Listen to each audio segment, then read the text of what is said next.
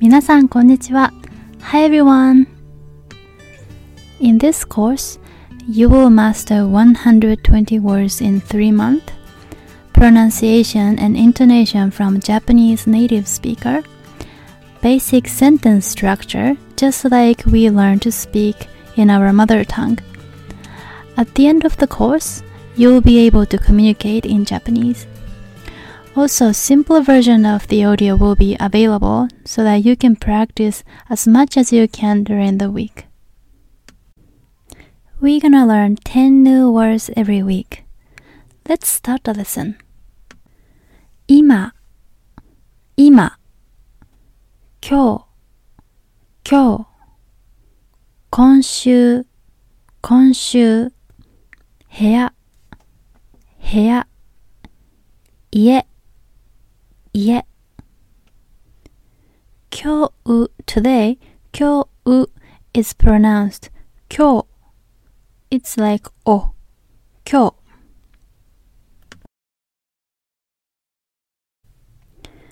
カフェ。カフェ。ご飯。ご飯。お昼。お昼。コーヒー。コーヒー。食べます。食べます。ご飯 means meal and rice. Pay attention to the sound of the words. 今、部屋でご飯を食べます。今、部屋でご飯を食べます。今部屋でご飯を食べます。今部屋でご飯を食べます。Don't worry, don't get panic. Because the purpose of this exercise is to get familiar with the sound.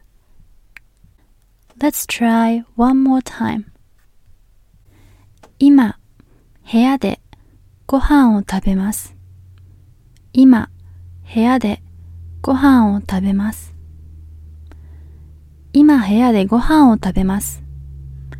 今、部屋でご飯を食べます。今日、家でお昼を食べます。今日、家でお昼を食べます。今日、家でお昼を食べます。今日、家でお昼を食べます。今日、家でお昼を食べます。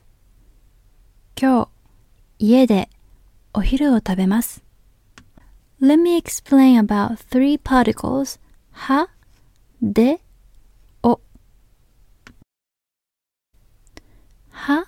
is pronounced wa and it's used as topic marker. Watashi means I. Anata, you. San is used after the name of someone. For example, Maria san, I san, Stefan san. It's like Mr. or Mrs. Japanese is not like English. You don't need to put subject like 私は、あなたは、ステファンさんは all the time. It's almost like Spanish.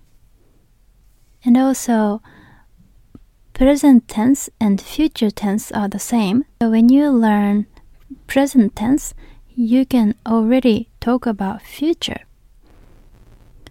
There is only one past tense. So it's not like Spanish, French, or Italian. De indicates location. For example, ie de, ie de means at house. Nihon de, Nihon means Japan. Nihon de means in Japan. O indicates the direct object of an action. This time, let's pay attention to the particles. Ready? 今、部屋でご飯を食べます。今、部屋でご飯を食べます。今、部屋でご飯を食べます。今日、家でお昼を食べます。今日、家でお昼を食べます。今日、家でお昼を食べます。